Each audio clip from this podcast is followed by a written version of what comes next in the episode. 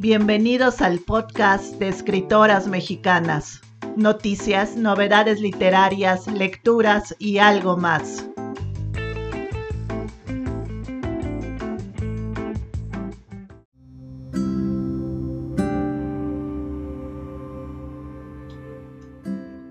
Bienvenidos y bienvenidas al podcast de escritoras mexicanas. Sí, ya sé que los tenía abandonados, pero les juro que con todo y cuarentena y el quédate en casa y que no salgas y no sé qué, no he tenido tiempo de nada. En serio he andado corriendo y planeando mil cosas, entonces no me había dado tiempo de grabar el podcast.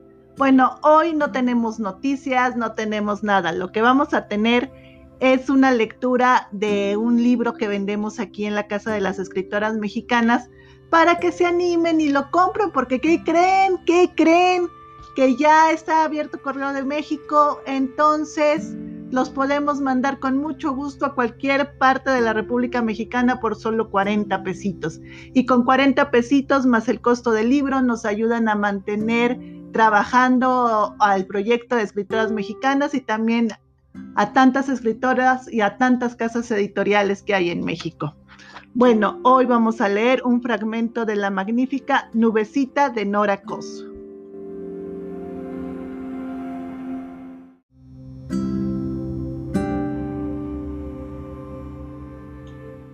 Por cierto, yo soy Cristina Lisiaga y este es el podcast de escritoras mexicanas. Bienvenidos y bienvenidas.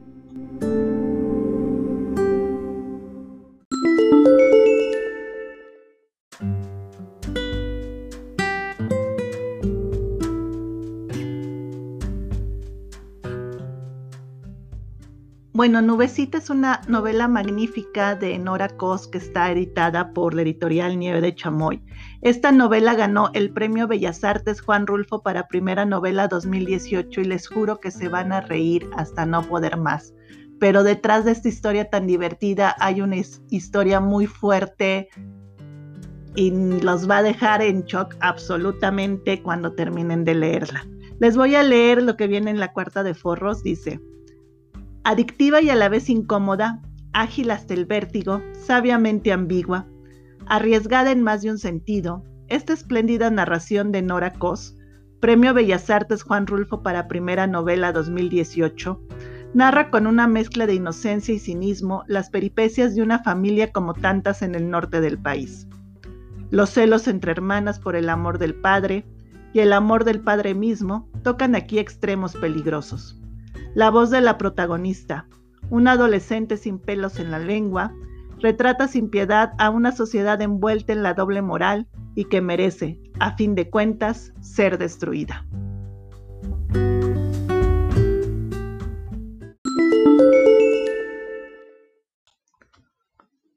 Les comparto un fragmento del inicio de esta novela. El único novio que he tenido ha sido el padre Miguel, en una kermés, de las que hacían para celebrar el 14 de febrero, se les ocurrió a los de la escuela tener un puesto de matrimonios. Yo estaba en segundo de primaria. El puesto lo atendió la señora Mary con la Miss Laura, la que nos enseñaba civismo. Tenían actas de matrimonio apiladas, listas para usarse. Ese día mamá me peinó con una cola de caballo, me puso un moño rojo del tamaño de mi cabeza y me hizo ponerme un vestido blanco de manga larga que, Claro, por más que yo metía la panza, se abultaba una llantita a la altura de mi ombligo. Encima de todo ese desastre, mamá me enjaretó un cinto elástico rojo con una hebilla de mariposa, disque para verme más a la moda. Los zapatos que me puse eran de charol blanco, unos que le compraron a Pili y que le habían quedado grandes. Los primeros que se tomaron de la mano para correr hacia el puesto de los matrimonios fueron René y Clau. Desde el kinder se besuqueaban. Se escuchaba el timbre del recreo y ellos ya estaban en los columpios, besándose. Se iban al pasamanos. René en un extremo, Clara del otro, y se lanzaban apresurados hasta encontrarse para luego muac, muac, muac. En todos los juegos se besaban, menos en el sub y baja. Claro, a ese no le entraban porque luego lloraban por estar separados. Luego fueron Manuel y Betty, después Lalo y María José, y después de ellos El resto, el resto se emparejó a empujones. Así de órale, dile que sí a Gustavito, ándale, vete con Marianita, mira qué bonitas calcetas se puso hoy. Y así hasta que quedamos solo Omar Flores y yo. Omar era un niño que se la pasaba atrapando lagartijas en el recreo para luego enseñárselas a las niñas.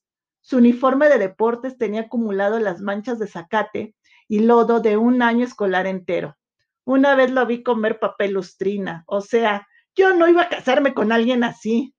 El padre Miguel fue el encargado de amenizar esa kermés con música rock.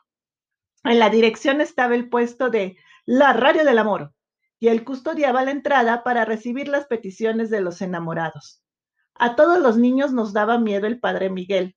Está muy flaco, sus brazos parecen popotes. ¿Supiste que un tecolote le quiso chupar la cabeza y por eso tiene cara de calavera?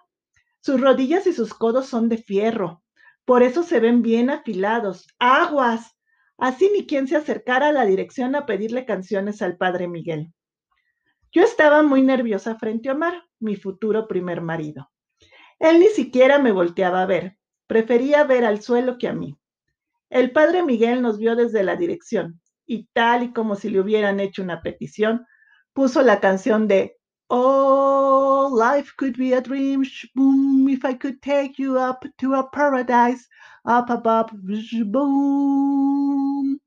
La canción hizo un eco en toda la escuela. Pusieron bocinas hasta en los baños. Me acomodé mi moño, apreté aún más mi cinto y estiré mis calcetas. Miss Laura se acercó a nosotros y le dijo, Ándale, Omarcito, solo falta Eliana de casarse. Marijose, mientras tanto, le daba besitos en la nariz a Lalo. Manuel y Betty compartían un algodón de azúcar. Todos corrían de dos en dos. Se iban a los puestos de comida de dos en dos y luego se hacían cuatro y luego seis y luego ocho y de nuevo dos, mientras Omar y yo éramos uno y uno, separados. Los zapatos me calaban. El cintito que los abrochaba dividía mi pie en dos grandes tamales. Escondí mis zapatos. A lo mejor era eso, pensé. Le siguieron diciendo Omar, ándale, Omarcito, mira qué bonita es Eliana. Y él, haciéndose pendejo, escondiendo su cara en su camisa ñeja. Y luego escuchamos que el padre Miguel dijo por el micrófono, para que bailen los enamorados. Y empezó una canción. You know I can't be found sitting home all alone. If you can't come around, at least please telephone. Don't be cruel to a heart that's true. Y Omar Flores, estatua. Entonces el padre Miguel, desde el umbral de la puerta de la dirección, empezó a bailar como Elvis. Yo creo que lo hizo para ver si Omar Flores animaba a imitarlo, pero nada. Las maestras que estaban al lado se quedaron así de ¿y este loco qué le pasa? Y luego el padre Miguel empezó a hacer el playback completo de I don't want no other love, baby, just you I'm thinking of.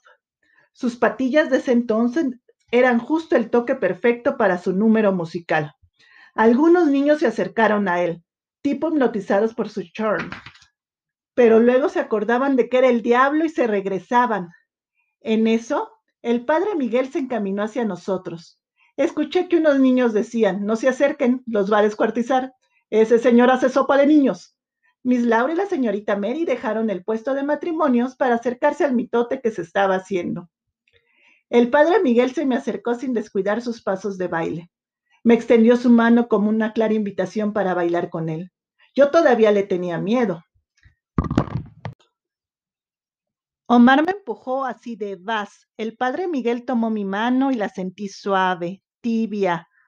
Tomó mi otra mano, la apretó y de la nada ¡pum! Yo ya estaba bailando twist con el padre Miguel y yo así de, órale, sí sé bailar. Bailábamos y al mismo tiempo nos movíamos del lugar. Me di cuenta de que me estaba guiando a un lado y sin darme cuenta me llevó hasta el puesto de matrimonios. Tomó una de las actas, puso su nombre, Miguel Vázquez Ortiz. Me preguntó, ¿cómo te llamas? Por su pura voz le perdí el miedo. Me llamo Eliana Méndez Arriola, le dije al padre Miguel. Firmó el acta, me extendió la pluma, no quise firmar. Me preguntó, ¿por qué no te quieres casar conmigo, Eliana? Le dije, es que no eres mi novio. Se llevó una mano a la frente así de, oh, por Dios, tienes toda la razón. Me tomó de las manos, me vio directo a los ojos y casi con su frente pegada a la mía me preguntó, ¿quieres ser mi novio y casarte conmigo? Y yo, ajá, me entregó de nuevo el acto y firmé.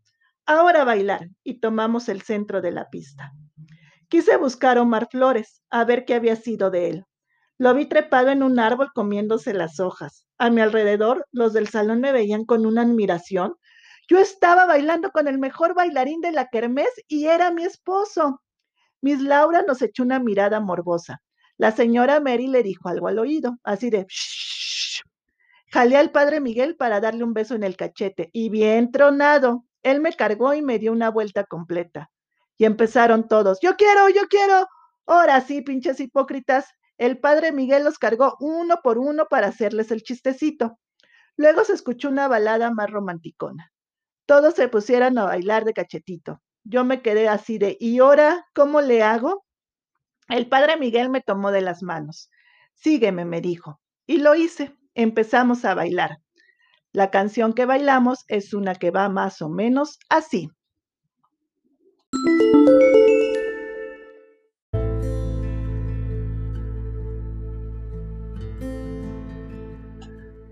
¿Qué tal, eh? Magnífica, de seguro se atacaron de la risa como yo. Oigan, perdón que sea tan desafinada que no me sepa cómo van las canciones de Elvis Presley y también perdón por los accidentes que tuvimos que se nos cayó el micrófono.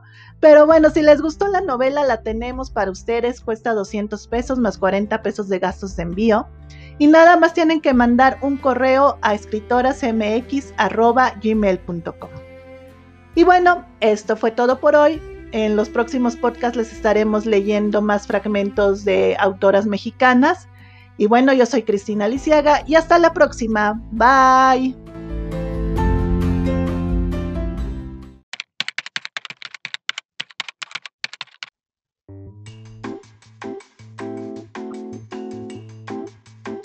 Esto fue el podcast de escritoras mexicanas. Gracias por acompañarnos.